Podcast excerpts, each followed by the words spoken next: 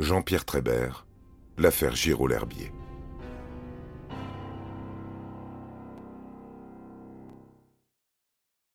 Côté prison, Jean-Pierre Trébert est ce qu'on appelle un détenu modèle. Il est discret, calme, courtois. Il ne prononce jamais un mot plus haut que l'autre. Il se fait oublier, malgré la presse qui suit l'affaire au jour le jour.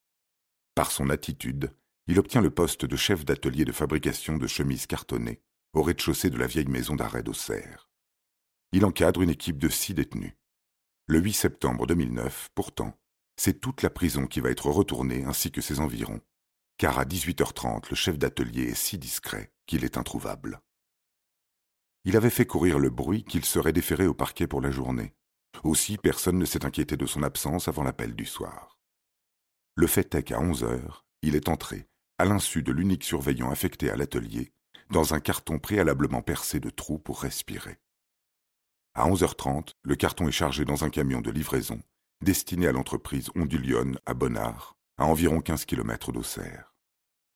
Le chauffeur du véhicule ne s'est aperçu de rien, constatant seulement un trou dans la bâche et des cartons écrasés lorsqu'il est arrivé à destination. Des centaines de gendarmes se lancent à la poursuite de l'évadé.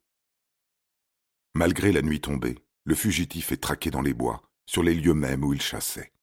Le brigadier-chef Philippe Roland, chargé de l'opération, n'est pas très optimiste. S'il est dans la forêt, ce sera très difficile de le déloger. Une centaine de gendarmes, assistés d'un hélicoptère, ont repris les recherches très tôt le matin. Le plan Milan, nom du plan épervier dans l'Yonne, est déclenché dans la région de Bonnard, près de la forêt d'Hôte. Il a préféré fuir que d'affronter ses juges, déplore maître Francis Pisner, l'avocat de la famille Giraud. Le conseil de Trébert, Éric Dupont-Moretti, qualifie au contraire l'évasion d'ininterprétable. Selon lui, on peut s'évader et être innocent. Après l'évasion, il faut trouver un responsable. Michel Alliot-Marie, la ministre de la Justice, demande un audit pour l'ensemble des prisons françaises afin qu'il y ait des alertes plus rapides en cas d'évasion. Elle reconnaît également que la prison d'Auxerre est un établissement ancien, de petite taille, où il y a une certaine surpopulation et sans système de fermeture électronique. Ce sont pourtant trois gardiens qui écopent d'une journée de mise à pied avec sursis. Quelques jours après son évasion, celui que la presse surnomme maintenant l'homme des bois reste introuvable. Son ex-femme, Marie-Pascale Trébert, prévient. Il est sorti pour régler ses comptes. Elle le décrit comme un compagnon grand travailleur, passionné de chasse, taciturne et colérique. Bien sûr qu'il me terrorisait, Jean-Pierre. Ses colères étaient si fortes, ses rages si puissantes. Si je n'avais pas plié, si je m'étais rebiffé, les coups seraient tombés dru. Je les ai évités. Mais la terreur, elle, a été ma compagne fidèle pendant toutes ces années. Selon elle, il est un être malfaisant, psychopathe, pervers, manipulateur. Le 17 septembre, le journal Marianne reçoit une lettre accompagnée de l'original de la carte de détenu de Trébert, numéro 13855, posté le 14 près d'Auxerre. Lettre à votre journal je ne me suis pas évadé. J'ai repris une petite partie de ce que les assassins, les vrais, m'ont volé. Car je ne supportais plus la détention, étant au bord du suicide, ce qui aurait arrangé les affaires des coupables et des personnes qui ont instruit cette affaire à charge contre moi. J'avais confiance en la justice, mais je me suis trompé. On s'est acharné sur moi, sur mon entourage, en oubliant d'approfondir les relations de Géraldine. Le juge n'a jamais démenti les accusations fausses colportées par la presse, j'ai été interdit de parloir avec ma propre famille pendant deux ans. Et sans explication, on m'a fait profiter d'un séjour d'un an à Fresnes. On ne m'a jamais accordé la présomption d'innocence. Aujourd'hui, je veux que le juge ou le procureur donne l'intégralité des photos prises à Château lors des perquisitions à mon avocat. Je veux aussi la diffusion dans la presse des deux portraits robots. Cette lettre est un petit aperçu de l'injustice que je subis. J'ai donc choisi cette solution d'évasion qui n'est pas la meilleure, mais c'est peut-être le seul moyen de me faire entendre avant le procès où je serai présent.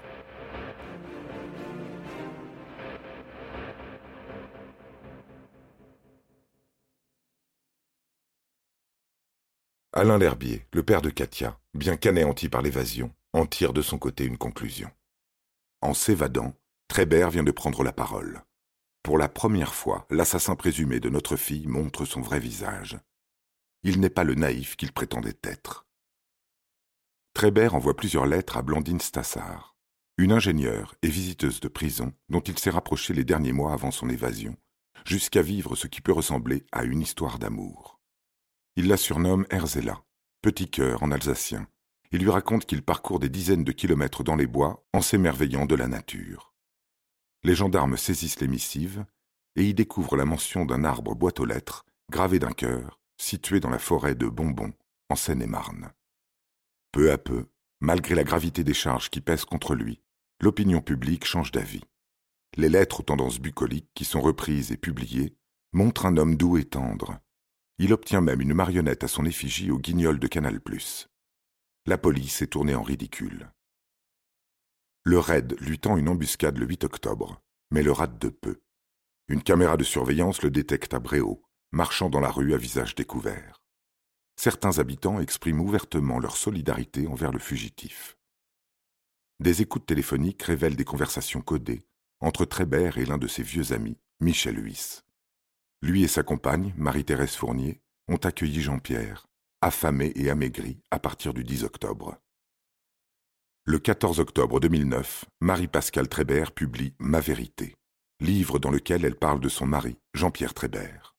Celui qui, alors qu'on déterrait les cadavres du jardin de Marc Dutroux, a hurlé Ce type est un parfait idiot. Si on doit cacher un cadavre, c'est ailleurs que dans son jardin. Sinon, on est sûr de se faire prendre. Après quelques jours chez eux, le couple Huys-Fournier charge Régis Charpentier, un autre ami, de s'occuper de lui. Le 20 novembre 2009, à 16h20, les hommes du raid débusquent Trébert dans le studio vacant de la fille de Charpentier, au cinquième étage d'un immeuble de la rue d'Ageau, en plein centre-ville de Melun. Amaury de Haute-Cloque, le chef du raid, précise qu'il n'a manifesté aucune réaction lors de son arrestation. Physiquement, il est parfait, comme quelqu'un qui vit chez lui tranquillement, qui n'a jamais passé plus de dix minutes dans les bois. Au terme de 74 jours de cavale, il est beau l'homme des bois, tapis au coin du feu dans un fauteuil en cuir.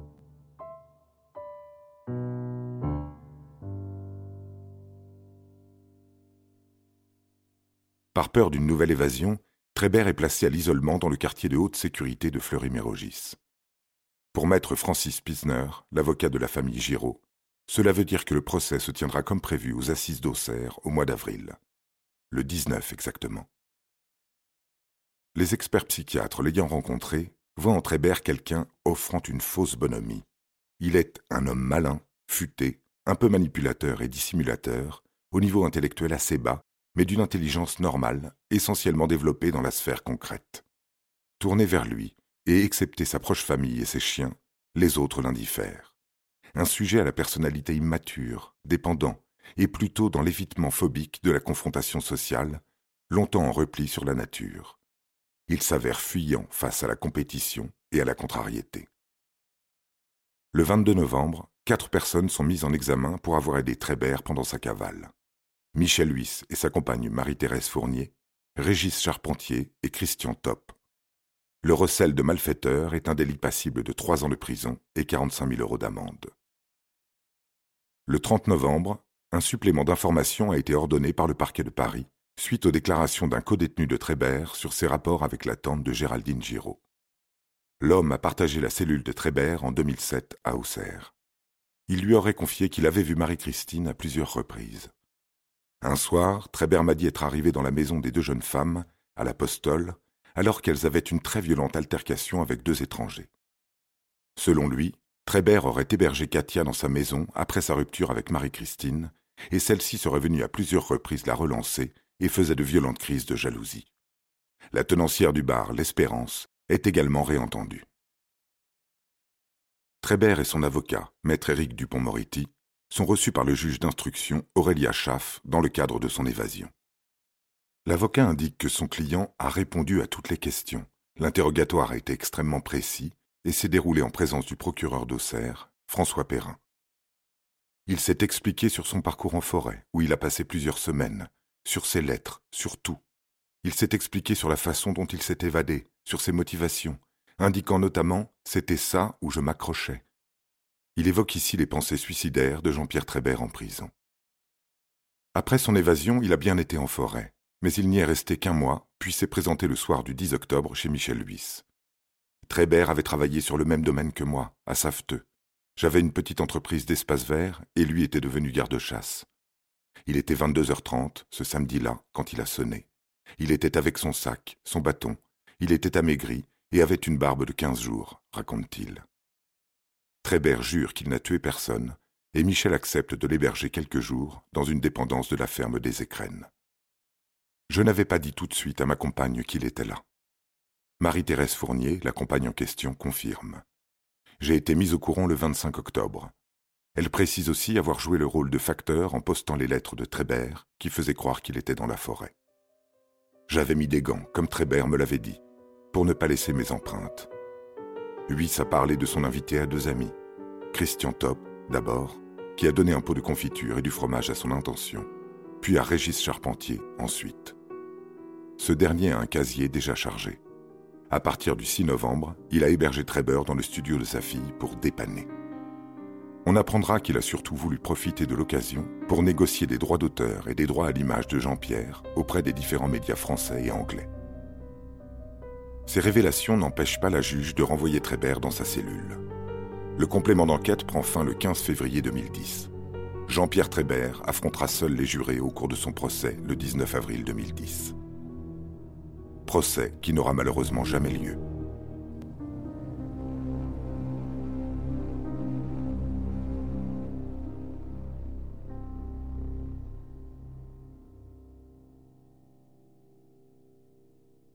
Jean-Pierre Trébert avait à plusieurs reprises fait part de ses intentions suicidaires, mais il n'avait pas été muni du kit de protection mis en place en 2009 par le ministère de la Justice et donné aux prévenus ayant déjà attenté à leur jour. Ce kit contenait entre autres des draps et couvertures indéchirables et des pyjamas en papier à usage unique pour éviter les pendaisons. C'est le moyen qu'a employé Trébert le 20 février 2010, 59 jours avant la date annoncée de l'ouverture du procès, pour se dérober aux explications. Il est retrouvé à 7h15, pendu au barreau de sa fenêtre, par ses draps déchirés en lambeaux et reconstitués en cordes.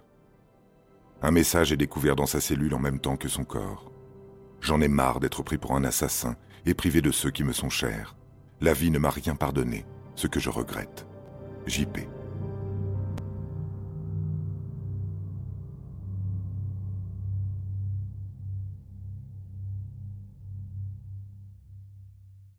Le 12 avril 2012, pour l'avoir aidé à des degrés divers, de la fourniture de victuailles à celle d'un hébergement, Michel Huys est condamné par le tribunal correctionnel à 18 mois de prison, dont 6 avec sursis, Marie-Thérèse Fournier à huit mois de prison avec sursis.